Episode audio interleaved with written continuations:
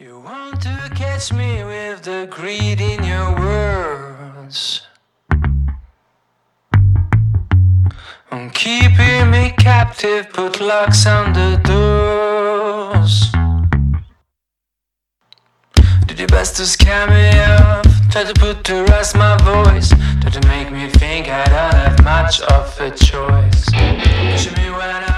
Muy buenas, ¿cómo estamos? Bienvenidos, bienvenidas, nuevo capítulo del podcast.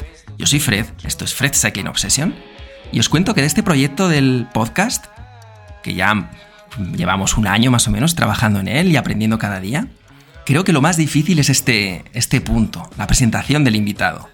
Por eso me gusta hacerla solas, me gusta hacerla después de varios días de haber tenido la charla, haber recapacitado, haber entendido, haber escuchado la charla varias veces también, para quedarme con lo que yo considero más importante de cara a presentar al invitado. Porque no dejan de ser unas etiquetas que pones de la persona con la que vas ahora a compartir la charla, que os presento y que vais a, a disfrutar vosotros. Y esas etiquetas hay que ser muy fino a la hora de elegirlas. ¿no? A mí no me gusta hablar de las cosas que ha conseguido esta persona, aunque a veces es inevitable cuando presentas a un invitado ponerle las etiquetas, digamos, más formales.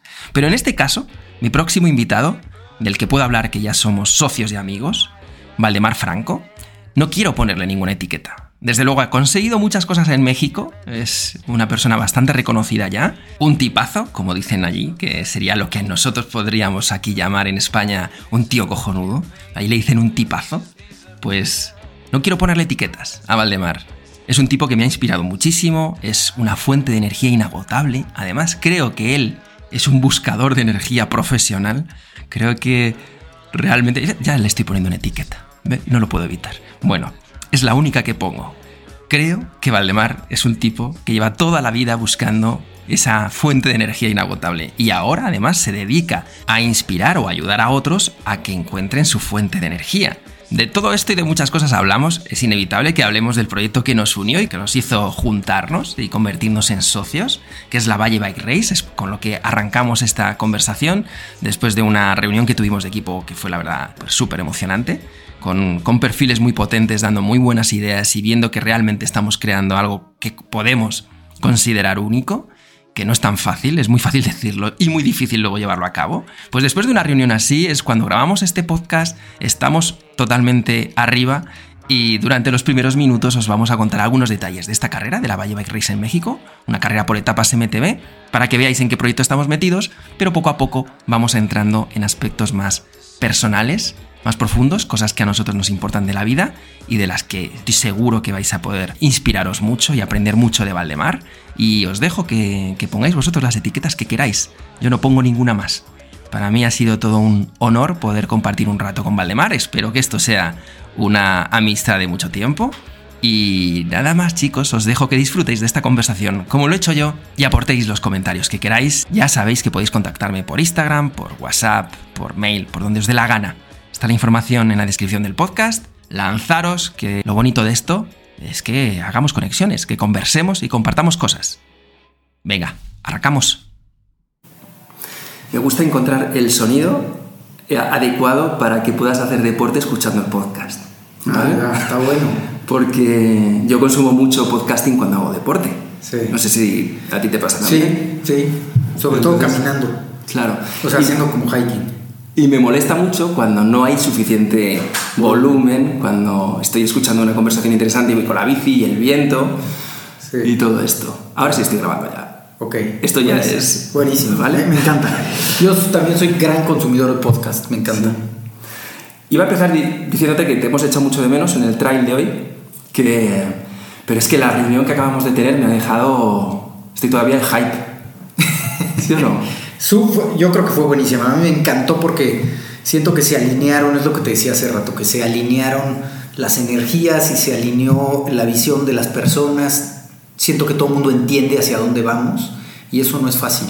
Eso da muy buena señal y buen augurio para los proyectos. Una de las reuniones que, de la que estamos hablando en particular, que es una reunión en la que creo que hemos integrado prácticamente todo el equipo, estamos hablando de 15-20 personas, de los responsables de cada área del- de la Valle Bike Race, que es un, que mm, el tipo de evento que estamos diseñando en Valle de Bravo, en México, para los mountain bikers. No es, un, no es un evento común, por lo tanto requiere que en cada una de las áreas haya directores y responsables de mucho nivel. Estamos hablando de nutrición, estamos hablando de comida, estamos hablando de logísticas, de cuidado del corredor.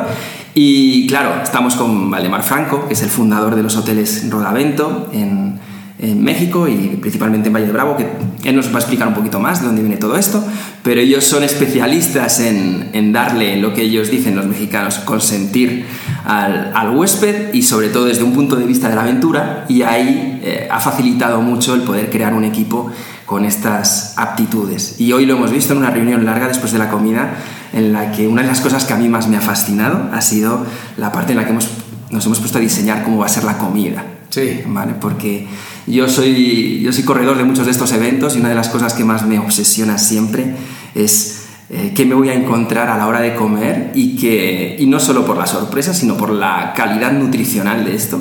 Y contamos con un equipo espectacular que pone a disposición Valdemar de sus, de sus hoteles.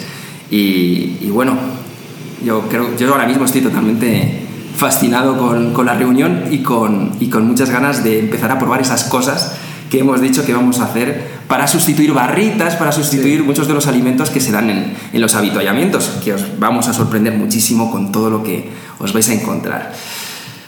Estoy excitado, amigo. Te voy a contar una historia. La verdad es que yo, parte de por lo que me encanta y, y tengo muchas ganas de que la experiencia de alimentación de la carrera sea buena, te voy a decir mi experiencia en la BCBR, que todos nos conocimos Casi bueno, todo. O sea, realmente este grupo de alguna manera salió de ahí. Yo cuando fui, eh, y sin demeritar la BCBR porque es extraordinaria, pero me saturé de geles, polvos, carbohidratos tipo canadiense y terminé la carrera inflado como un sapo. Sí. así inflamado y ya no podía más. Yo creo que comí tantas cosas que mi cuerpo no estaba sí, acostumbrado sí, que terminé mal. O sea, y, y, el cuerpo ya no funcionaba, no podía hacer la digestión y después me enfermé durante una semana. Entonces dije, algo, algo no está pasando bien aquí. Y creo que lo que tenemos que hacer es que la comida que hay en la carrera sea comida buena, sana y que comida bueno, real. Claro, comida real y que no sea de plástico y que no venga en geles ni en gomitas uh -huh. ni en... Creo que eso es básico. Porque vamos a hacer gomitas. Gomitas es como los mexicanos dicen a lo que llamamos los españoles gominolas, ¿vale?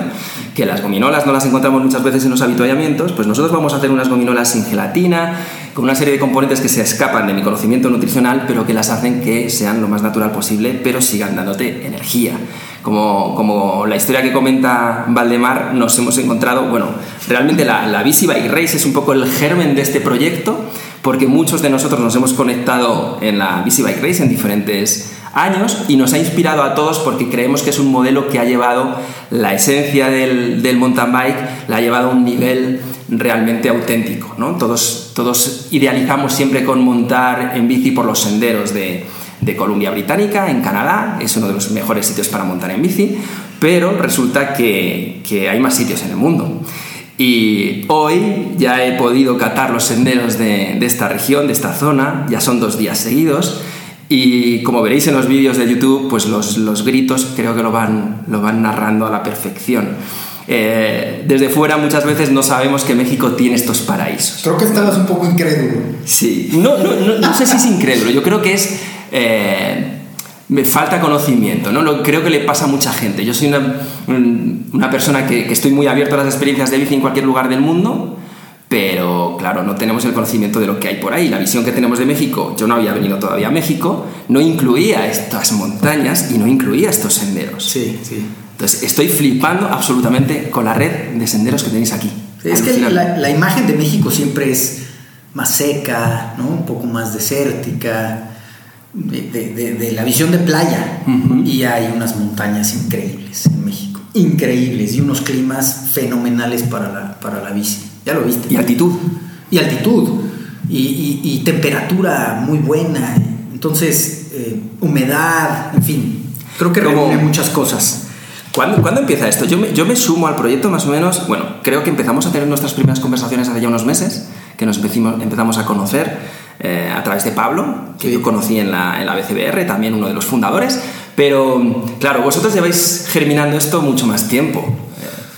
Sí, lo hemos germinado hace tiempo, pero no creas que hace tanto. Realmente en la pandemia, durante la pandemia, eh, nuestra salida de salir de casa, eh, éramos un grupo de cuatro o cinco que salíamos todos los sábados a hacer rutas largas, la que hiciste hoy. Ah, bien. Y, y, de ahí salió, o sea, realmente salió de, de, estar diciendo, estos senderos tenemos que compartirlos con el mundo, porque, porque son fantásticos y, siguen siendo el secreto guardado de los locales. Y, y cuando empezamos a pensar en esta en esta experiencia que podía ser no solo los senderos, sino también la post carrera, o sea, la experiencia post carrera, en la que yo me he desarrollado toda mi vida por, mi este, carrera profesional, por decir así, de la, de la hotelería, que, quiero decir que la hotelería que, que hacemos nosotros hoy en Rodavento nace de una empresa de turismo de aventura. O sea, yo, yo salí de, de la... Bueno, todavía estudiando la carrera de arquitectura, eh, empecé con una empresa de aventura para pagarme, pues para tener un poco de ingreso, para pagarme mis viajes. Y dije, ah, pues con esto puedo yo viajar y conocer lugares y entonces llevaba gente y demás. Y así empecé a llevar gente a, hacer descenso de ríos y, alpinismo y bici de montaña en los en el 95. O sea, las bicis doble suspensión acaban de aparecer. Sí. Había que importarlas de contrabandas. Entonces, yo siempre digo que nosotros terminamos siendo hoteleros al revés. O sea, en vez de decir, construyo unas habitaciones y después busco qué hacer para mis huéspedes, nosotros empezamos al revés. Teníamos a los huéspedes, teníamos las actividades y dijimos, ahora dónde duermen. Claro. Y así, así nació Rodavento. Entonces, esto se da natural. O sea, cuando, cuando empezamos a hablar de esta carrera, yo rápidamente mi mente dijo, sí, pero ¿dónde van a dormir? Claro. ¿Cómo va a ser esa experiencia que corresponda a esta vivencia de mountain bike fenomenal? Y es ahí donde sale el concepto de, la aldea monarca, de este glamping. Vamos a centrarnos un poquito en la aldea monarca, porque todo esto que está explicando Valdemar sobre cómo la experiencia tiene, tiene mucho que ver con, los hoteles eh, Rodavento, que son, que son varios. Ahora vamos a hacer un pequeño listadito también de, qué tipo de alojamientos os podéis encontrar a la hora de planificar vuestra, vuestro viaje aquí, si venís sobre todo de Europa. Pero, ¿cómo es la aldea monarca? ¿Qué estamos pensando? Yo ya, lo sé, te lo estoy preguntando sabiendo lo que es. pero y aparte, lo que me encanta es que todo el tiempo está desarrollándose y complementándose esta idea de la idea, ¿no? Y crece, aunque Pablo sufre un poco con estos crecimientos de ideas. Pablo, Pablo es el de los, de los presupuestos, el financiero. Y claro que siempre los financieros están controlando a los creativos. Y planificando, pero nosotros somos creativos. Nosotros somos creativos. Pero yo visualizo esta aldea como una aldea de glamping, esta palabra de glamorous camping, ¿no? que, que está muy de moda, con tiendas de campaña grandes. Esto significa que puedes estar parado, que puedes vestirte, no tienes que estar eh, agachado.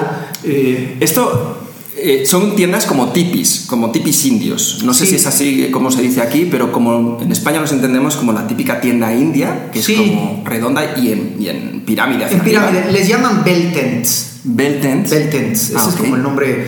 Pero es un poste central y, la tienda va, vamos, sí, genera como, una especie de, cono grande y ahí adentro caben dos catres, no sé si se dice así en España. Sí, sí, sí, correcto, sí, sí, catres. Catres, Muy bien puestecitos, con, un, con una especie de petate, este, tapete, que se llama petate, que es tejido de fibras naturales. Un, pequeño buró, una, una, lámpara, o sea, realmente es una experiencia de glamping en forma. Y, eh, y entonces la aldea son dos personas por tienda, habría, habrá la opción de solo tent. Correcto. Eh, con comida pues de primer nivel. Pero ya partimos de la base que para nosotros dormir o el descanso es una cosa que hemos encontrado como mejorable en todas las carreras a las que hemos ido por el mundo, en las que hemos pensado el diseño de, las rutas es fundamental porque lo has dicho además al, principio, el proyecto comienza porque quiero compartir estos sitios por los que yo monto en bici. Claro. Por lo tanto, la ruta siempre es la base. Sí. Pero luego tenemos el campamento en el que muchas eh, carreras por el mundo hacen unos ejercicios maravillosos. Maravillosos. Pero normalmente las tiendas siempre suelen ser espacios en los que o bien no hay casi espacio traemos muchas cosas los corredores, es muy fácil que enseguida te quedas sin hueco. Aquí ha comentado Valdemar que entran dos cáteres, pero entrarían cuatro y cinco, dependiendo el, Sí. algunos eventos a los que he ido yo. Sí.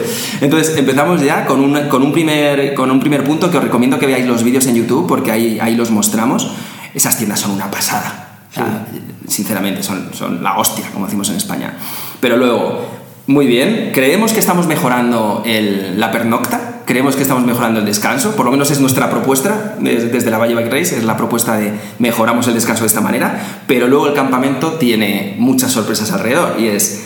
Hay toda una división operada por Rodavento, por los hoteles de, de Valdemar, que además son tope de nivel, eh, 5 billion stars hotels, que, que, bueno, ahora nos explicará de dónde viene esto, pero que son hoteles de muchísimo nivel que nos van a estar dando todo lo que tiene que ver con el resto del tiempo en el campamento. Con hospitalidad. sí. Exacto. Con la hospitalidad. Comida. Sí, la idea es que cuando tú termines la ruta, empiece otra cosa igual de buena, una experiencia igual de buena. Entonces, música, buena comida, eh, buen lugar de, de- de lounge para, para también contactar. Yo creo que, bueno, esta carrera, como decías tú, Fred, a fin de cuentas nace porque nos conocimos todos de una manera u otra a través de la BCBR. Pero, pero el networking que se hace hoy en, en- en las carreras de bici es fenomenal. Conoces. Yo siento que cuando estás tan metido en un, en un, en un hobby o en un deporte como estos, que es un lifestyle, no importa de dónde seas, hablas el mismo idioma. Desde O sea, luego. te comunicas porque, porque ese lenguaje es común y esa emoción que sentimos al volar un drop, eso es, es común, es universal. Y el convencionalismo de las etiquetas no existe. Es, normalmente en, en nuestro, en las interacciones sociales que tenemos en el día a día, casi siempre partimos de un, de un primer etiquetaje, ¿no? Es decir, ok, a esta persona, ¿por qué la conozco? ¿O por qué me estoy juntando claro. a ella? Ah, porque es el director de tal cosa. O porque viene, es el proveedor o el cliente de no sé qué. Partimos siempre de unas etiquetas, pero cuando estás en un evento de estos no existen esas etiquetas. De repente somos dos personas que conectamos por un, por un deporte y estás, a mí me ha sucedido en algunas, algunas carreras por el mundo, en las que estás compartiendo 50 o 60 kilómetros con una persona que, que- con la que quizás podrías hacer negocios o una gran amistad o no te podrías imaginar que quizás el presidente de Lufthansa, cosas así, pero no existen todas esas etiquetas. Es, es más humana la conexión Sí. y, es, y, es, y es una de esas eh, cuestiones que a nosotros nos unió en, en la BCBR y que también queremos fomentar en nuestro evento. Sin Por eso el espacio de, de- de conexión que, que lo hemos diseñado muy bien diseñado para que fluyan las personas en diferentes áreas de una manera natural, pero sobre todo para que se relacionen, eh, va a surgir, estoy seguro, que va a crear muchas conexiones que esperamos que dentro de, de- de algunos años, algunos proyectos, puedan decir esto de nos conocimos en la Valle Bike Race. En la Valle Bike Race. Primera edición. Sí, primera edición. Yo, yo soy un convencido que este tipo de cosas te rompen las barreras, es lo que acabas de decir. O sea, no importa cuál es tu apellido, no importa que, que traigas puesto, cuando estás en la bicicleta sudando y eh, haciendo tu mejor esfuerzo, rompes todas las barreras y entonces se, entab- se- se entablan conversaciones mucho más profundas y amistades mucho más profundas. Entonces, creo que nosotros, te- siendo conscientes de esto, lo queremos fomentar, que no nada más sea casual, sino queremos fomentarlo. Y eso es parte de la aldea. Eh, y esto lo fomentas vía, pues teniendo espacios de chill, chill out, teniendo muy buena comida, teniendo una cerveza local, teniendo buena música. Y entonces todo esto se conjuga después de este esfuerzo donde lo das todo allá afuera, pero regresas y también lo disfrutas. Yo creo que esto este, este proyecto nació porque un poco estábamos cansados de tantas etiquetas de la bici de montaña que hoy hay, bueno, ya ni me las sé, ¿no? Claro, es imposible, cada año Imposible. surgen dos nuevas, claro. Y, y dijimos, a ver, regresemos a la esencia. Yo, yo empecé a andar en bicicleta hace 30 años. Claro. Y, y el tema del mountain bike era salir al cerro con unos amigos a montar, a, a montar en bici, ¿no? Y ahora hay tantas etiquetas que a veces uno se pierde. Y entonces lo que queremos es regresar a esta esencia de la bici, que es hacer una ruta fenomenal, pasar muchos kilómetros allá afuera, hacer extraordinarias amistades, sudar, meterle ganas, esforzarte y después celebrarlo, ¿no? Celebrarlo como, te, como con conversaciones, con risas, con anécdotas, exageraciones, ¿no? Uy, el salto este que da, ¿no me habéis visto? Sí, sí, Sobre todo si no te vieron, entonces fue más, más, más grande, ¿no?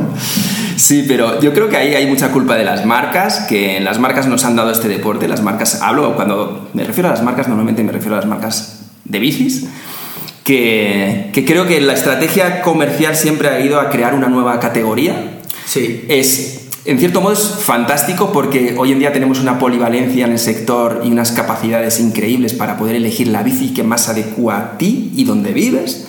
Que esto es una de las cosas que siempre os lo digo cuando os recomiendo bicis una cosa es lo que tú quieres o te imaginas y otra cosa es dónde vives y dónde vas a usar tu bici, ¿vale? Que a veces la gente desconecta porque está muy inspirada por vídeos o contenidos o cosas así. Pero yo creo que las marcas, en su buen ejercicio de desarrollo y de ingeniería, también han ido ubicando comercialmente la necesidad de unas verticales cada vez diferentes y, eso ha, derivado a que los eventos competitivos o los eventos en los que se congregan estos usuarios, pues se van encasillando en esas cajitas. Pues carrera Claro, en nichos, carrera maratón, carrera cross country, carrera enduro, carrera gravel. Bueno, esto no es esto es mountain bike, esto no es enduro, esto no es XC, esto es no es maratón y lo es todo a la vez. Y eso no significa que no que sea malo, o sea, muchas veces cuando quieres abarcar todo se convierte se convierte en algo que es mediocre para todo. No, no queremos decir esto. Esto es mountain bike extraordinario. O sea, senderos, tú, bueno, tú ya los viste. Son senderos de primer nivel. Sí, desde luego. Me decía, me decía hoy Pablo sobre la bici que no recuerdo la palabra que he utilizado, pero yo creo que esto pasa en todos los países. Me ha dicho, en México tenemos esta palabra que, es, que quiere decir o que, se, que hace referencia a cuando un mexicano no valora tanto las cosas de dentro y sin embargo las de si se las cuenta alguien de fuera o alguien de fuera, sí. Malinchista. Exacto, esto.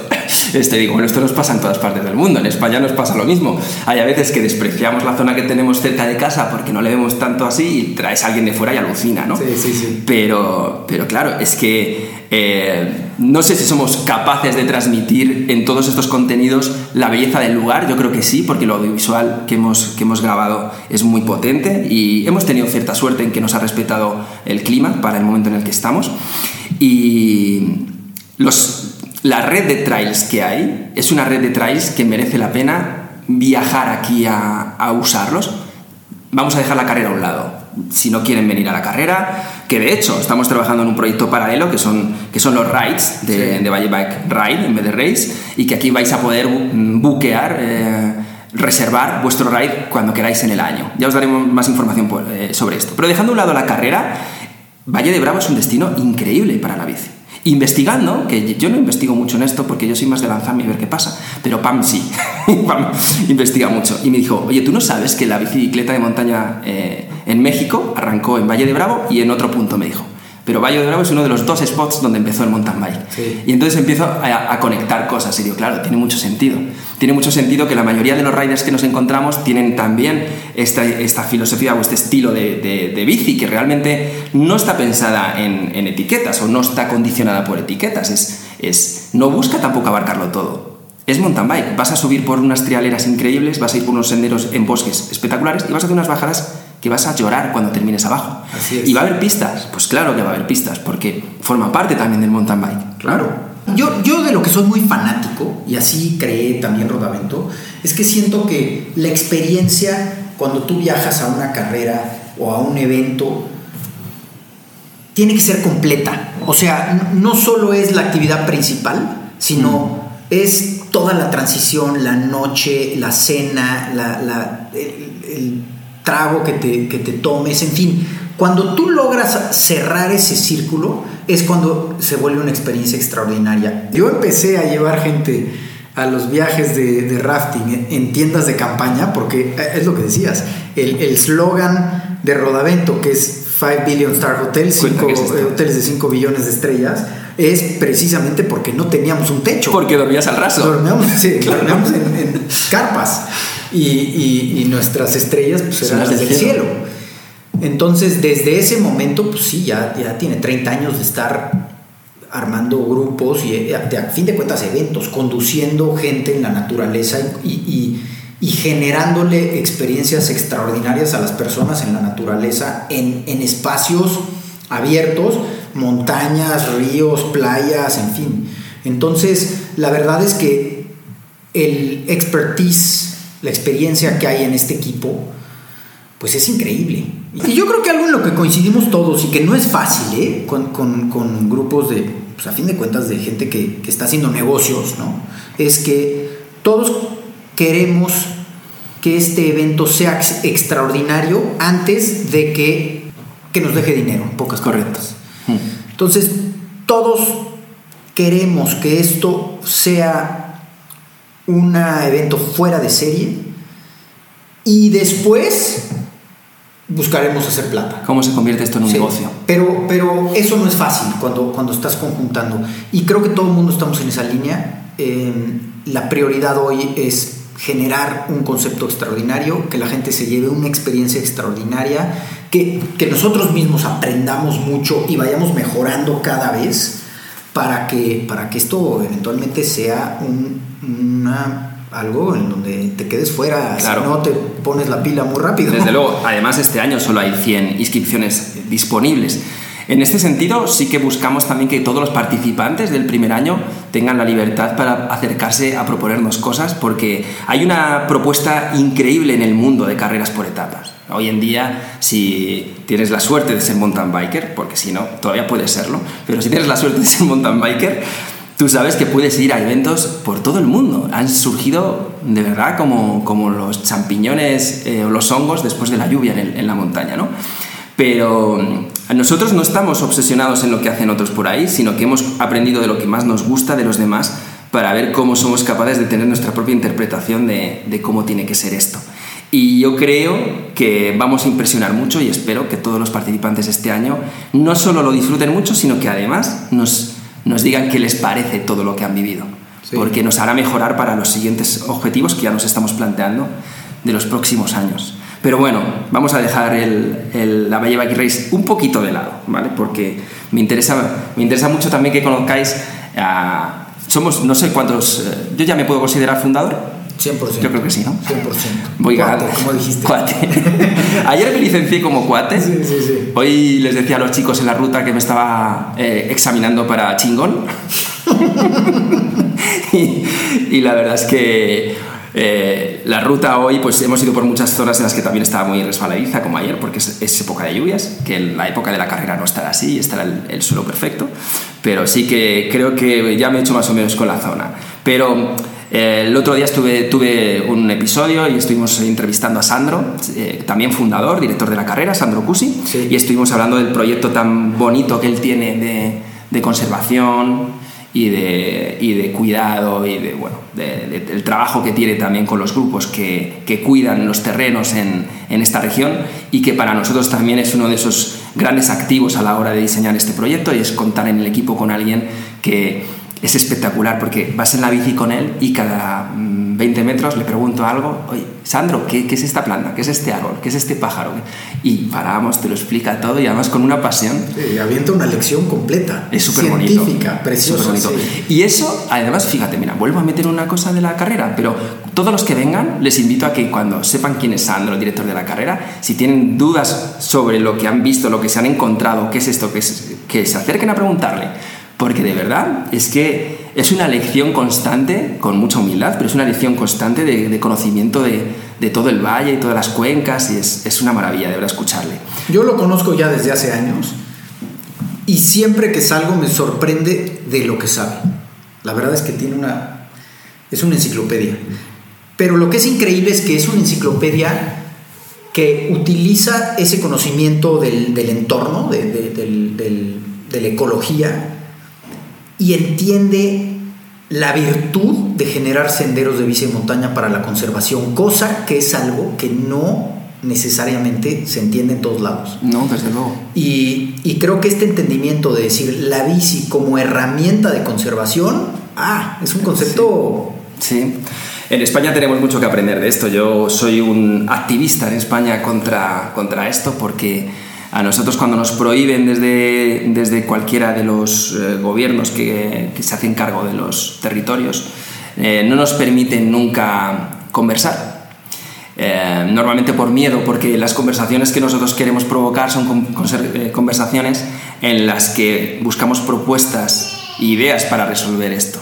Porque si se identifica que es un problema la convivencia de las bicicletas de, la, de montaña, porque hay pues, eh, otro tipo de grupos que usan las montañas, por las razones que sea, porque podemos molestar a la fauna, pues hay que buscar una, diferentes formatos para el uso de todos, ¿no? Pero aquí, eh, como eh, explicamos en el podcast del, el, del episodio de Sandro Cusi, eh, la bicicleta de montaña es, un, es uno de los ejes estratégicos de acción Sí. y está ayudando mucho a los ejidos. A, los ejidos ya os expliqué que son pues, eh, porciones de terreno considerables Sí. en las que eh, se explotan de una forma u otra o se usan de una forma u otra y la bicicleta es una de ellas en las que se puede usar y dejando un, un pequeño Economía local. Claro, dejando la comunidad. Claro. Pero uno de los, de los fundadores más relevantes de, de este proyecto, que es, que es Valdemar, con el que estoy aquí sentado, tiene muchas facetas que son apasionantes, que podríamos estar hablando de ellas durante mucho tiempo. Y antes de nada, a mí me gustaría también que conocer algunas de las aventuras en las que tú te has visto cuando, antes quizá de tener tantas responsabilidades, porque me imagino que ahora ya no haces tantas aventuras como, como hacías a- hace años, ¿no? Eh, Ahora he retomado. ¿Sí? He retomado, pero, pero sí hubo un tiempo largo que, que tuve que bajar el... Mira, y también tuve que bajar, no sé si tú sabes esta historia, creo que no, pero tuve que bajar el ritmo porque yo empecé este negocio, esta, esta aventura que se llamaba Río y Montaña en el 93 con un socio que se llama Alfonso de la Parra, que era alpinista, un buen alpinista mexicano. Y con él eh, tuvimos la visión de, de armar la primera empresa de aventura en México y eso es lo que nos catapultó a... Bueno, yo me, yo me dediqué fuertemente a- al tema de descenso de ríos, a kayak en aguas blancas y, y- y, este, bueno, terminé yendo a un mundial en, Wow. en- en el- en África, en el río Zambezi. Wow. representando a México y en fin, hice muchos, muchos, me eché el circuito de los grandes ríos del mundo, ¿no? Nepal, Nueva Zelanda, este, Chile, Norteamérica, en fin. Y, y mi socio Alfonso, que era un gran alpinista, con él hicimos muchísimas expediciones, pero hace precisamente 15 años, ahora en octubre, él se fue a escalar a la India, en frontera con Pakistán, a una, a una montaña muy, muy difícil técnicamente, y perdieron la vida, los dos. Oh. Entonces, te lo cuento porque después de haber tenido este compañero de cordada que se dice en el argot de la escalada, que, que es tu amigo en el que le confías la vida, Sí. o sea, te amarras a la cuerda con Claro. él, pero realmente estás confiando en la vida. Si yo Claro. me caigo, más, más vale que tú me detengas, porque si no, Claro. me mato. Entonces, yo generé, hice una amistad con él de esas profundas, extraordinarias, aparte que era mi socio y, bueno, me acuerdo que su esposa, viuda, cuando estábamos en el luto, me dijo, tú estás peor que yo, porque tú vivías más con él que yo, la esposa, ¿eh? Entonces, para mí, esa pérdida me dio un bajón importante en, en- en esta ambición de, de- de arriesgar, porque en ese tiempo sí puedo decir que arriesgaba yo, o sea, estaba empujando, empujando, ¿no? ¿Cuándo fue esto? En el descenso de ríos. Esto fue en el 2006, Wow. cuando murió. Entonces yo estaba empujándole fuerte en el descenso de ríos, estaba empujando fuerte también en el alpinismo y, y muere mi gran amigo, compañero, socio. Yo estoy en el proceso de tener a mi segundo hijo y entonces como que dije, "Eh, alto, ¿no? Mm. Baja un poco porque... ¿En si ese no- momento cuántos hoteles teníais o cómo estaba la...? en ese momento teníamos el, el Rafting Lodge de Veracruz, Ok. que es con el que empezamos, el que empezó con tiendas de campaña y eventualmente ahora son cabañas. Hoy- y hoy en día es un, es, es un hotel dedicado a eso. A ¿no? eso. Al, al Al rafting, descenso de ríos, caminatas, sí. en un lugar extraordinario, que es el estado de Veracruz, que está en el Golfo de México y que para que todo el mundo como contextualice, tiene una vegetación muy similar a Costa Rica. Vale. Que, que todo el mundo tiene Vale. Oh, Sí. Verde y ríos, Pura y vida. pájaros y todo, pura vida. Entonces ahí empezó esta historia y después precisamente Alfonso murió cuando estábamos inaugurando Rodavento. Eh, él vivía en Valle de Bravo y, y cuando él muere yo me vengo a Valle de Bravo a vivir con mi familia para terminar de arrancar el hotel y seguir adelante con el proyecto. Entonces ahí es donde como que pongo una pausa, me costó un trabajo enorme salirme de ese, de ese mundo. Parar esa dinámica en la que vivías Sí. eh, en, per- en perpetuo movimiento, ¿no? Sí. Y buscando y retándome. y- constantemente. ajá. y siempre como. Creo que estaba en esta dinámica de, de demostrarme a mí mismo que podía más. Hmm. Que es una dinámica peligrosa, ¿eh? Y es una dinámica que no, no necesariamente te nutre tanto. O sea, porque logras algo y siempre que logras algo dices. Ah, ya viste el siguiente. Puedo- puedo con lo siguiente, claro. Todavía no, todavía no llego. Hmm. Y cuando estás en el mundo de los deportes extremos de riesgo, siempre habrá alguien que se tiene una cascada más grande Claro, que tú, claro. siempre un drop. Entonces, eh, me salí de eso y me, y me convertí en empresario. ¿no? Todo mi foco en... Quizá en- te, quizá te, de algún modo te pudo salvar también esa situación de, de un tipo de vida un poco más salvaje. Yo, yo creo que sí, yo creo que sí. O sea, yo creo que tuve... eh, como, como- siempre pienso que la vida es un balance, ¿no? Sí. un equilibrio, este yin yang. Y, y a veces te vas de un lado y después cuando, cuando es- esta balanza está demasiado desbalanceada, desequilibrada, te tiras a la otra y la vuelves a desbalancear. Y encontrar ese equilibrio cuesta. Y, y a mí me costó tiempo. Yo hoy puedo decir que he encontrado más el equilibrio de lo que antes lo había tenido, pero bueno, me costó 50 años, lo puedo Claro. decir. No, no, claro. Y, y este y esa es la historia. Realmente yo, yo estuve muy metido en el tema de la aventura, empujándole fuerte. Después, a raíz de este accidente, me, me tiré más al tema empresarial, que, que siendo sincero, nunca me hizo hervir la sangre. Claro. Vengo de una familia industrial, exitosa, de negocios, pero, pero lo que a mí me hierve la sangre es estos proyectos. La verdad son estos proyectos que, que son una mezcla de aventura, creatividad, este, vivir, vivir lo que, lo que sientes, ¿no? Y, y realmente Y has alcanzado un punto también de esa madurez en este momento en el que hace poco te embarcaste también en otro proyecto que emprendiste, que se llama Wise. que se llama Wise. Y, y- y creo que tampoco sabes este detalle, pero No. mi socio en Wise es el hijo de Alfonso. Me lo imaginé. Ahora que estabas contando la historia, cuando le vi hace muy poco en, una, en un directo en Instagram, y ahora que estabas contando la historia, no sé por qué pensé, este, este debe ser el hijo, el hijo de él. Sí, o sea, mi, mi- mi ex socio Alfonso, que fue el tercer mexicano en llegar a la cumbre del Everest, o sea, era un, era un alpinista en forma, eh, tuvo un hijo, bueno, dos, eh, Santiago y Carolina, que quedaron huérfanos, Santiago tenía 10 años, Claro. y, y bueno, la pasó mal, como entenderás, Claro. pero encontró su refugio a esta agresividad y al haber perdido a su papá y nunca haber sabido qué pasó con ¿Qué él, pasó? porque Porque no se sencillamente desapareció claro. y nunca encontramos sus cuerpos. Entonces, eh, él encontró este cierre en la escalada, la escalada en roca. Curiosamente, cuando su padre había muerto en eso, él Libre. se metió fuerte y a veces exagerado y, y- y le hizo de más, pero, pero a sus 25 años tiene un aprendizaje enorme porque encontró una paz interior en la escalada, en la aventura. Tiene 25 años. 25 años. Y, y yo cuando, cuando empecé con esta idea de decir, a ver, yo voy a retomar lo que más me llenaba, que es la aventura, que es estar allá afuera, que es vivir estas experiencias de estar tirado en el cerro comiendo un sándwich y, y- y sudado y platicando increíble con un amigo. Para mí eso es más poderoso que cualquier restaurante Michelin de no sé cuántas estrellas en París. Y, y de repente me vi a Santiago, que tenía 23 años, en esta búsqueda yo también necesitaba a alguien con una energía que me, que me empujara para... Que renovara de alguna forma, claro. Y dije, vámonos juntos.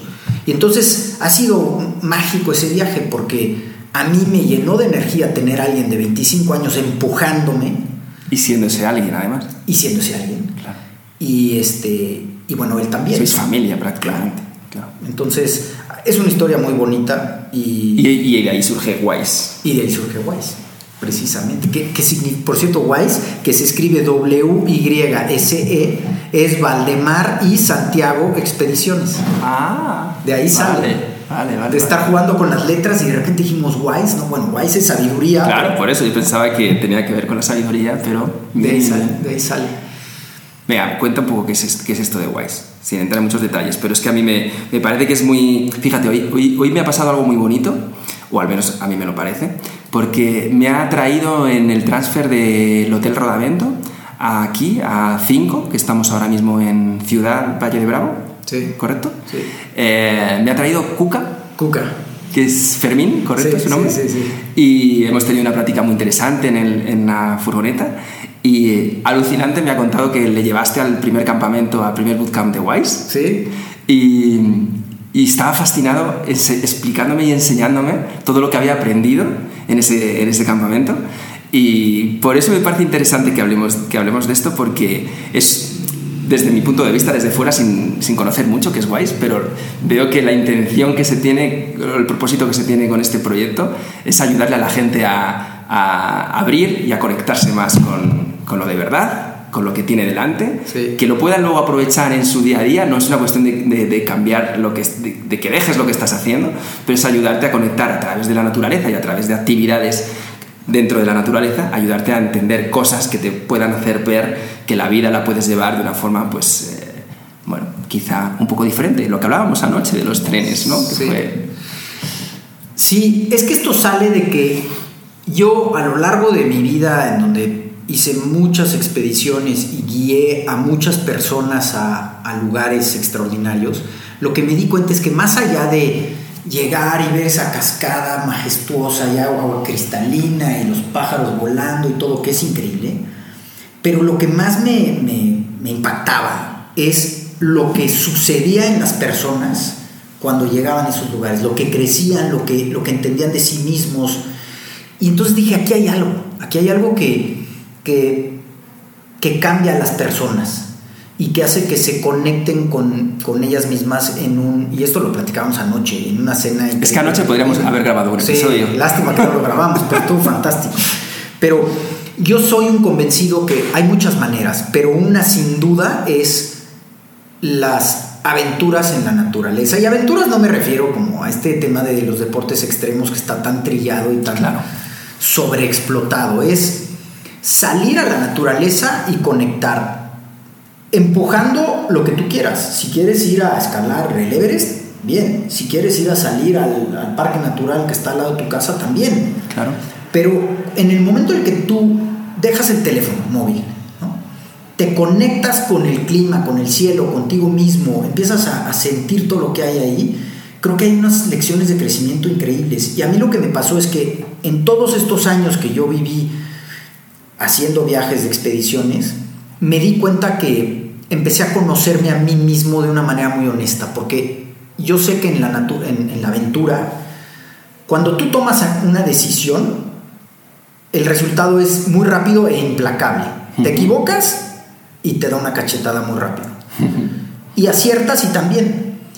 Y, y, no hay disfraz. O sea, vuelvo a lo mismo. Ahí no hay tu apellido, tu, tu dinero, tu quién eres. No hay interpretación. Nada, nada. Ahí eres tú, contigo mismo y con los otros que también están solos, desnudos consigo mismos. Consigo mismos. Entonces, esas relaciones que haces de amistad con los demás y contigo son difícilmente yo encuentro otro, otro entorno en el que, en el que se den. Y ese crecimiento a, a través del el descenso de ríos, del alpinismo y de la apnea, que hablábamos del freediving, a mí me dio mucho conocimiento de mí mismo, o sea, muchas herramientas para conocerme a mí mismo. Y entonces dije, esto lo tengo que compartir, esto tengo que armar una metodología que sea entendible para los demás y que sin ser, sin ser oh, yo te quiero transmitir mi, mi conocimiento y demás, tipo gurú, nada. Lo único que quiero es que ese conocimiento le dé herramientas a las personas para que puedan salir y utilizar eso que es mágico, que es la naturaleza y que estamos tan alejados los que vivimos en las ciudades. Y conocerse, conocerse esto que, que acabas de decir, conocerse a uno mismo, porque yo creo que socialmente siempre estás buscando un momento de la vida, o al menos nos suele pasar en, algún momento de nuestra vida en el que parece que tenemos que ubicarnos, tenemos que encontrarnos. Hay mucha gente que, busca ese ejercicio de encontrarse a sí mismo. Y aquí yo creo que el mejor eh, conocimiento que puedes aplicar es que te vas conociendo a ti mismo durante la vida. Y que hay cosas que de verdad te van a hacer ver algunas cuestiones de ti que, va, que te van a quizá iluminar sobre el por qué te comportas de cierta manera o por qué has tomado ciertas decisiones en la vida o por qué interpretas las cosas de cierta manera, porque la vida siempre es muy subjetiva, pero no hay que pensar que hay un cierre en un momento en el que te encuentras, no existe un momento en el que ya te, encontraste, se acabó, ¿no? Esto, la vida es una cuestión dinámica, sí, van sucediendo cosas. Sí. Esto es lo, lo, lo, bueno que puedes ayudarle a, a la gente a ver, ¿no? Aquí eh, te he hablado muchas veces de Willy, le conocerás eh, eh, no, no, no, dentro de mucho, luego te cuento una cosita sobre esto. Pero me cuenta Willy que cuando en algunos de los viajes que hace por el mundo y todo esto, él quizá ha ido 40 veces a Patagonia, ¿vale? Llevando a gente. Este, esta diciembre nos, nos, lleva a nosotros, vamos a pasar la noche vieja en Ushuaia y todo esto, en bici, dos semanas, bueno, de bikepacking. Y él siempre me cuenta que hay un punto que por lo visto es maravilloso, no me quiere desvelar qué pasa en ese punto del viaje, quiere pero sí que me ha contado que siempre que llega ahí, él se esconde para ver las reacciones de la gente. Porque él no quiere ver más esa naturaleza abrumadora que no sé cuál es, pero él lo que quiere es ver a la gente encontrándosela. Claro. Eso es lo que a él le, le llena y le hace feliz. Nutre, claro. Y es lo que a él le conecta con la raíz de por qué él lleva gente a viajar en, en bici por el mundo. Porque eso es lo que a él le hace feliz, el, el sentir que puede despertar o, o, o, aunque sea conectar con el momento a alguien en, ahí, sí. sin tener que darle una lección de nada, ¿no? Sí. Como lo que explicabas antes, con algo natural que sucede. Sí. Que sucede y puede suceder al lado de tu casa. No tienes que ir a Nepal, no tienes que tener, no tienes que volver a casa con, la, con los sellos en la maleta de mira dónde he estado. Lo único que tienes que tener es, yo creo, es algunos elementos, algunas herramientas que te hagan ser consciente. Porque vivimos, creo yo, un poquito de, de inconsciencia, no sé si es la palabra correcta, pero de, de falta de conexión, ¿no? Más que inconsciencia, falta de conexión. Pero en el momento en que te vuelves consciente de que tienes una falta de conexión, conectas. Correcto. Y, y es así de fácil, o sea, sucede en un momento, no es como que necesitas estudiarlo, nada, es, es que de repente cuando te dices, ah, ya entendí, estoy completamente desconectado, en ese momento ya conectaste. Y eso es mágico. Y yo creo que eso es lo que Willy, o sea, eso, es que eso nutre. Es que la conexión que hoy entendemos y que yo creo que es uno de los grandes problemas de la gente más joven, que la conexión se entiende siempre en un término muy peligroso, que es el término digital. Sí. Es como que la conexión siempre tiene que estar, tiene que estar asociada a lo que no está contigo. Claro, Tengo que estar conectado con el amigo que no está. Tengo que estar conectado con el compañero que no está. Tienes que estar conectado con lo que estás sí. y con lo que y dónde estás. Sí. Y a partir de ahí pueden surgir otras conexiones, ¿no? Pero lo venía platicando también con Cuca en el coche porque ha sido una conversación, yo siempre que puedo, ya me vas conociendo, si me puedo poner a filosofar, yo fantástico. Y, y además va un poco también de esto los contenidos que yo creo, que ha sido, el, el mundo de la bici siempre ha sido como la excusa para, para platicar con gente y conocer gente maravillosa y, y poder compartir. Pero eh, Cuca, me, y pues hablábamos de, de cómo eh, la interacción con los teléfonos móviles, ¿no? La internet y todo esto, que ya, pare, ya fíjate, yo sentía hoy en el coche que me, que me suena a cuento viejo ya. O sea, parece que hablar de que los chavales y el internet y el móvil es un problema, ya parece cuento viejo y no lo es para nada. No, no para es. nada. No lo es. No conectamos con las cosas y, y la gente que ya estamos en cierta edad Yo en Mongolia estuvimos, estuvimos una anécdota con un, eh, pues lo, parecido a lo que veníamos hablando antes, que en este tipo de eventos estás al lado de gente que, no, que, que como no están las etiquetas no sabes ni quiénes son, ¿no? Pues resulta que eran unos empresarios muy eh, populares en Holanda o algo así. Y estábamos después de la etapa 3 o 4, una etapa muy grande, y estábamos sentados viendo el, el, el atardecer en una colinita, en, con los Gerg detrás, donde íbamos a dormir, y al día siguiente arrancaba la siguiente etapa y estábamos viendo la puesta de sol, tomándonos una especie de vodka mongol o algo así, recuerdo, con unos, un grupo de amigos, nuevos amigos, que ahora ya son amigos de, de toda la vida, Sí, sí. y estábamos viendo ese momento en las eternas montañas verdes de Mongolia y estábamos pues viviendo esa, ese momento mágico y empezó a molestarnos un, un alboroto por detrás y eran estos tipos, estos eh, holandeses de 50, 55, estaban indignados porque no tenían internet. Y no tener internet les hacía no estar conectados y eso les hacía perder dinero. Y literalmente estaban eh, vomitándole a Willy. Willy eh, es un tipo duro. y, le- y les estaba diciendo, un colmillo que arrastra en el piso. ¿no? bueno, lleva a veces una calavera de cordero en la bici. Y le estaban diciendo que estaban perdiendo dinero, que no podía ser que trajera un camión con internet, que esto no podía ser, ¿no? Que tenían que estar conectados. Y le dijo Willy, correcto, tienes que estar conectado. Pero contigo. Conéctate. Y, le- y se- y nosotros lo escuchamos y se quedaron los tipos que yo no sé si entendieron lo que les dijo. Yo lo he escrito esta historia en varios sitios y he hablado de ella en algunas ocasiones y siempre me he quedado con la duda de... ¿Lo entendieron? ¿Se no? enten- ¿Entendieron que- que lo que les dijo? ¿No? Y me pareció como, como una de estas cosas que, ostras, es gente mayor, es la gente que tiene que estar mostrándole a las nuevas generaciones que las conexiones parten de, de donde tú estás en este momento. Sí. A partir de ahí ya puedes conectar con otros sitios, ¿no? Pero bueno, esto, esto es... Y es que el tema de la aventura hoy también se ha convertido en, yo creo que tiene dos, una bifurcación muy clara, ¿no? El que, el que lo hace porque quiere tachar la palomita y decir, tomar la foto y decir como, been there, done that, ¿no? Ya lo hice, ya estuve, siguiente. Y el que lo hace porque lo quiere vivir, Correcto. de corazón, y que quiere conectar. Y creo que hay aunque pueden estar esas dos personas en el mismo lugar, en Mongolia, rodando la bici, esos holandeses estaban ahí por un motivo completamente diferente a tú, a, a- a ti y a tal vez otros colegas tuyos, ¿no? Y, Hmm. y no tiene nada que ver, aunque estaban en el mismo sitio. Hay una expresión que a mí que no me gusta nada, no sé si aquí en México se va a entender, pero en España eh, los viajeros habituales suelen hablar de los destinos como dicen, no, yo, yo me hice Marruecos eh, y, mañana, y el año que viene me quiero hacer Tailandia y me quiero hacer, ¿no? Check, check. Sí. Y curiosamente, yo tengo una perspectiva sobre esto que es, eh, Pam y yo viajamos todo lo que podemos. Y siempre decimos, cuanto más viajamos, más grande se nos hace el mundo. Claro. Y creo que esta gente, este ejemplo que acabo de poner, cuanto más se han hecho, cuantos más checks hacen, más pequeño creen que se les hace el mundo. Claro, ya me lo estoy acabando. Exacto, no todo lo contrario. Sí. sí, o sea, sí. cuanto más viajas, más grande, más grande se te hace la, la visión, visión periférica que dice Willy siempre. Yo a mis hijos les enseño visión periférica. Bueno, eso creo que, si no mal recuerdo, es, un- es uno de los increíbles este, frases de, de Albert Einstein, que dice, entre más sabes, te das cuenta de lo poco que sabes. Correcto, correcto, correcto. A ver, eh, es, es un proceso natural del aprendizaje, ¿no? Con- yo creo que la gente más exitosa en la vida, da igual lo que sea, si son negocios o, o gente exitosa popularmente, porque es muy querida allá en el pueblo donde viva o lo que sea, pero para mí el éxito es poder alcanzar un reconocimiento real, ¿no? Eso yo creo que es un éxito muy natural en el que tú te sientas feliz con lo que haces y que acompaña un reconocimiento de la gente con la que interactúas, sea tus empleados o sean eh, compañeros, clientes, amigos o lo que sea.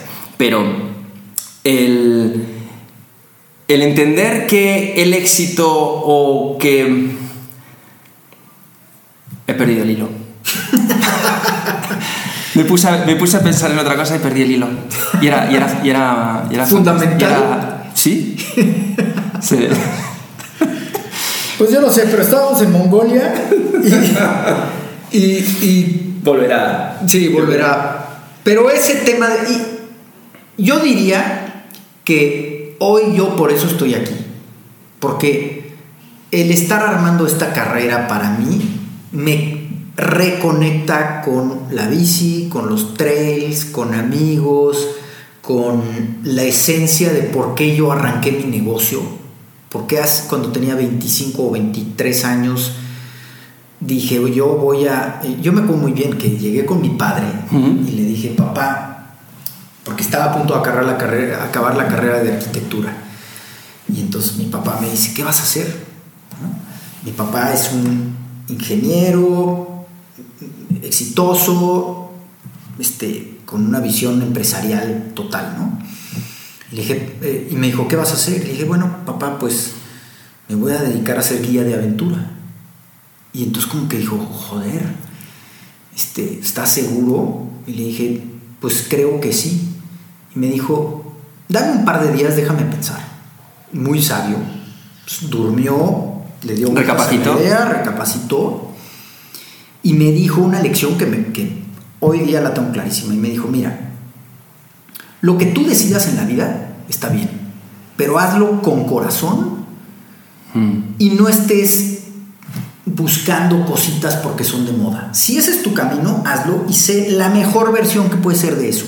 No importa si te equivocas, no importa hacia dónde va, pero hazlo con todo tu corazón hacia, hacia allá. Y, dije, esto es. es una respuesta que no se podría esperar quizá de ese... Sí. De, ese, de esa situación, ¿no? De esa situación y entonces yo dije, yo voy por esto y lo voy a perseguir hasta sus últimas consecuencias. Y me encanta ver, darme cuenta que hoy, a mis 52 años, lo que más me ilusiona hoy, después de ser empresario y tener hoteles y más, es llevar a un grupo de personas guiándolos en la naturaleza, ya sea en la bici de montaña o en una escalada o en un río, y tratar de transmitirles lo que para mí hizo este mundo y ver lo que decía Willy, ver sus caras de admiración y transformación y decir, oh, me acabas de abrir un mundo increíble. Eso para mí es lo que hoy me mueve. Y yo por eso estoy aquí, la verdad. Las motivaciones adecuadas. Yo ahí vas escribiendo los principios de, tu, de, tu, vida conforme vas avanzando y, nosotros tenemos dos que, que, son como para mí muy importantes que que es el de las la motivación adecuada de por qué haces algo. Cuando no sabes muy bien si vas a tomar decisiones, una forma que para mí es muy práctica, que comparto por si le puede servir a los demás, eh, en, cuanto al miedo al equivocarse o no, es, bien, tengo que tomar una decisión, esa decisión eh, muchas veces te genera miedos, preocupaciones, lo que sea, yo miro a cuál es la motivación para tomar la decisión. Si la motivación es adecuada, no me importa el outcome, no me importa el resultado. Porque la motivación es la que no te va a hacer ver las cosas como un fracaso una equivocación. Porque cuando tú eh, haces las cosas porque de verdad sientes que quieres hacer esto de esta manera, puedes, el resultado no lo controlas. Esa es una de las cosas que hablaba con Pablo esta mañana, creo que era, que, le estaba, que, le, que estábamos hablando sobre la obsesión del control de las cosas y qué sucede cuando no tienes control. ¿no? Bueno, pues es algo parecido. Para mí el, el poder eh, siempre recapacitar sobre si la motivación que te, que te, empuja a hacer las cosas es lo que para ti es adecuado o no, es un buen principio. Y luego otro que, que me enseñó Pama hace no mucho, que es que me lo repite mucho, como haces una cosa lo haces todo en la vida. Mm, y, es, y, y, te lo juro que, que, que, lo llevas hasta la cosa más pequeñita posible, que es sacas algo de la nevera, como abres el envoltorio, como haces una cosa, haces todo en la vida. Claro. Es, que quiere, si lo abres de cualquier manera y no te importa luego cómo lo guardas en la nevera, ese eres tú. es, es, verdad, es muchas... No sé si aquí se entiende el término chapucero. Sí. En España, sí. eh, ostras, si eres un chapucero haciendo esto, ¿por qué voy es a como pensar? mal hecho, chapucero, Exacto, ¿no? exacto. Sí, que no te importa, lo haces de cualquier manera. Si eres un, un, chapucero haciendo esto, posiblemente lo seas en el resto de cosas. Eso a nosotros a la hora de poder contratar gente en, nuestros, en nuestras empresas o en nuestros proyectos siempre ha sido una muy buena forma de no equivocarte cuando coges gente. Y si puedes hacer alguna serie de pruebas en las que ves, como hace una cosa, lo hace todo. Como hace una cosa, lo hace todo. Sí, eso es, es verdad. Fíjate que me acabo de recordar, acabo de leer un libro, a mí me gusta la cocina, y acabo de leer un libro de un chef sueco, famoso, no me acuerdo cómo se llama, que tiene un restaurante muy famoso, que eh, cocina con fuego, todo, todo con fuego, ¿no? Al estilo sueco antiguo. Pero me, me acuerdo que decía que recuerda mucho que cuando iba con su padre, su padre eh, iba, iba a comprar un auto usado. Y entonces iba a casa del, del dueño y en vez de revisar el auto, volteaba a ver cómo estaba acomodado los leños. Y si estaban bien acomodados, compraba el auto. Si estaban mal cortados y mal acomodados, le decía yo no quiero todo. Es tal cual, es eso. Y así es. Es eso, es eso. Sí, entonces yo concuerdo totalmente con eso. Eh, es una buena analogía. ¿eh? Desde luego. Me gustó. Desde luego. Es, creo que se llama monozokuri el arte japonés que trae un poco esto. No sé si me estoy equivocando ahí, pero nosotros somos, eh, bueno, pues entre otras cosas muy apasionados de la cultura oriental y en este caso en, en Japón es verdad que hemos, hemos vivido cosas maravillosas y creo que se, se llama monozokuri, el, un arte que, es muy, que tiene mucho que ver con esto, ¿no? con, con el estar presente y con...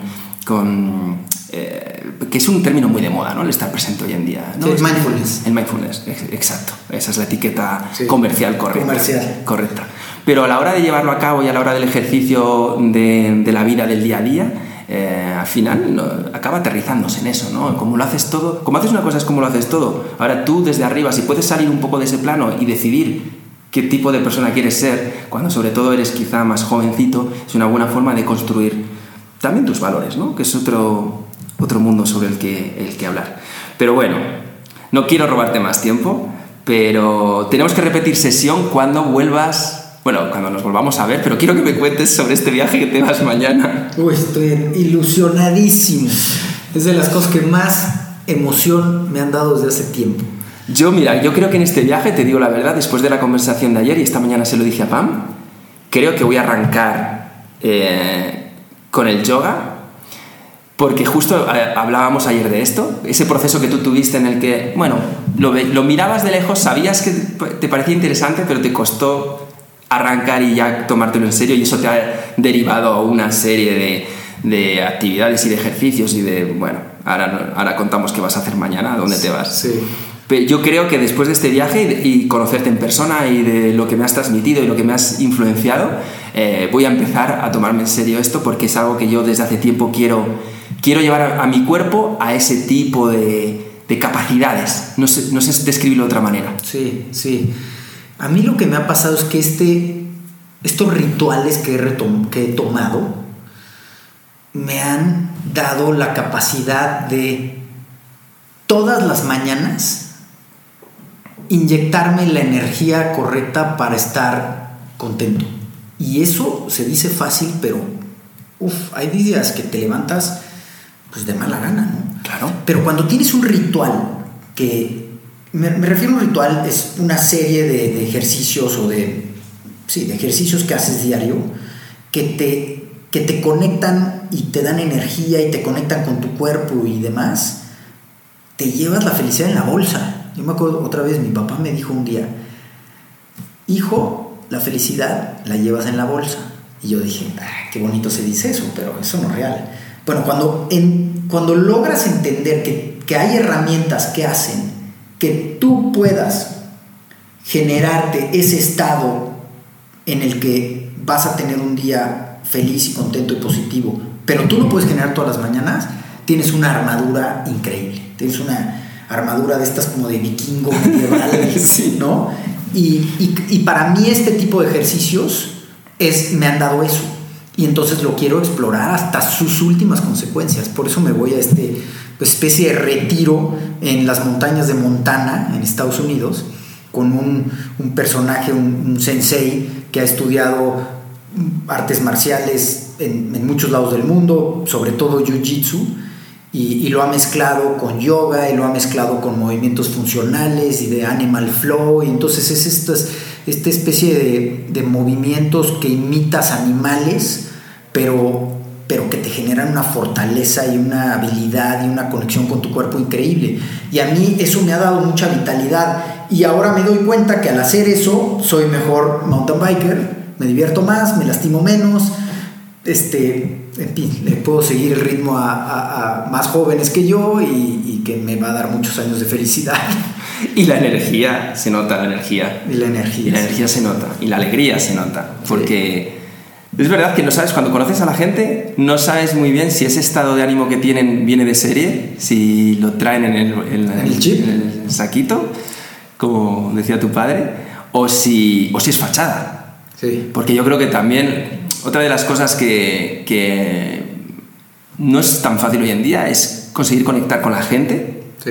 de una forma, mm, no sé si es auténtico, es un poco como tópico, pero realmente entender que eso que estás viendo de esa persona es real, ¿no? Que eso es una de las cuestiones que yo muchas veces siempre tengo como un poco de, no sé si suspicacia o, o duda, o es un escudo protector que yo me hago, que digo, ¿esa energía que trae es cierta? ¿Esto que estoy viendo es así?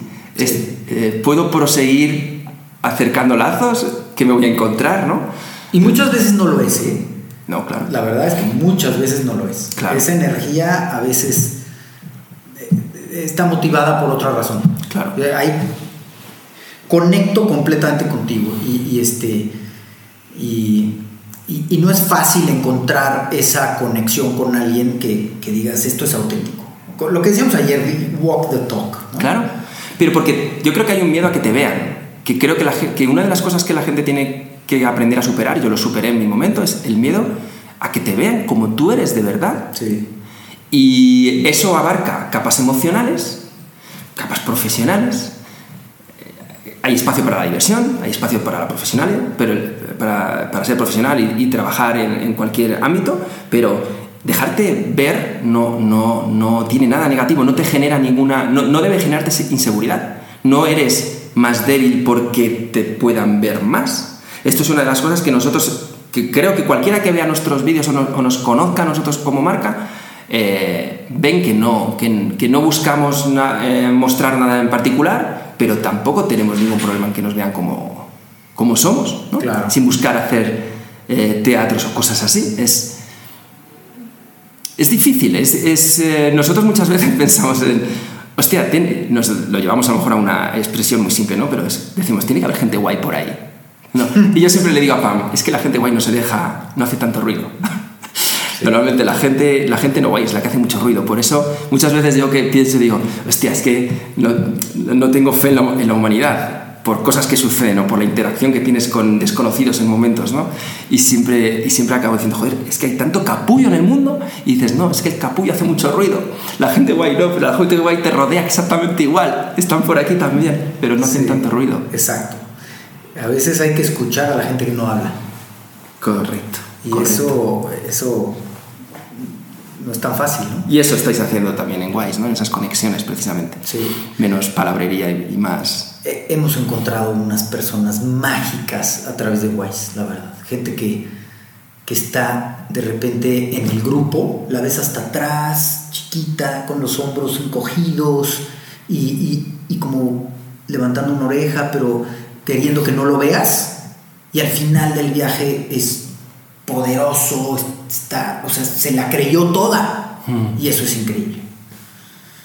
Me encanta que acabamos filosofando profundamente y empezamos con una carrera de bici, pero eso es lo que está poderosísimo de este, de este proyecto, que tiene historias reales atrás, tiene gente real, tiene corazón y eso no se da fácilmente. No es un business plan. No, no, no, Es un no. business plan. Aunque tenemos una persona que lo hace. Claro, claro, y, y va a salir y hay un plan de negocios, Claro, claro, claro. pero no nació en un Excel. No, no, desde luego. Y eso es, para mi gusto, eso, es, eso es, tiene mucho valor. Desde luego. Vamos a. Creo que vamos a ser capaces de transmitirlo en todo lo que hagamos, porque cuando haces las cosas de verdad y las haces con intención, pues normalmente la gente. ah, siempre habrá algún capullo que no, que no sea capaz de, de- Pero son gente que está tan cerrada que es que son como esponjas de, de- de- de- de madera, no absorben nada. Pero bueno, nada, un, un lujo haber podido compartir este rato contigo Igualmente. y conectar un poquito más, aunque tenemos tantos proyectos en marcha que me da miedo que pasemos tiempo juntos porque van a surgir unas ideas que va a ser una locura. Sí, tenemos que enfocarnos Sí. uno y después otro y después Sí. otro, porque si no. Vamos paso a paso. Pero bueno, se va a hacer su retiro mañana. Eh, espero que nos cuentes, bueno, no sé si tendrás conexión o no, pero bueno, cuando tú creas conveniente ya podremos charlar un poco y nos cuentas qué tal toda esa Ya aventura. mandaré, mandaré ahí algunos videos Qué bueno. A ver qué tal. Y nada más chicos, un, un placer volver a, teneros al otro lado y que ya sabéis que en, la descripción del, del, programa os dejo todas las referencias y las coordenadas a, a, Valdemar Franco para que le podáis seguir y entender un poquito más de todo esto que hemos hablado, pero sobre todo pues a nuestro proyecto juntos, a la Valle Bike Race y nada más, no hay mucho más que decir.